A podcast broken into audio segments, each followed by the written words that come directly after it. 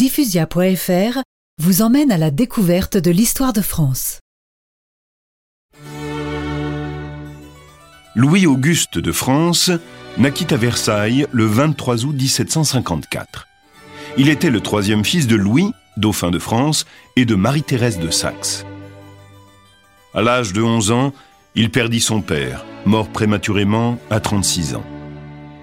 Sa mère ne se remit jamais de la mort de son époux qu'elle avait soigné elle-même jusqu'à la fin. Elle contracta son mal et mourut de la tuberculose deux ans plus tard, laissant orphelin ses cinq enfants. Louis-Auguste devint l'héritier du trône de France et reçut le titre de dauphin. Pourquoi dit-on dauphin?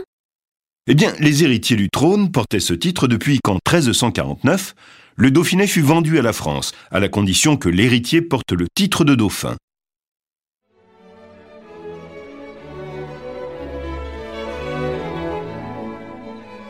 Le 16 mai 1770, le dauphin, âgé de 16 ans, épousa à Versailles l'archiduchesse Marie-Antoinette, qui en avait 14. Elle était la quatrième fille de Marie-Thérèse de Habsbourg, impératrice d'Allemagne et d'Autriche, et de son mari François Ier de Lorraine. Cette union visait à améliorer les relations entre la France et ses pays.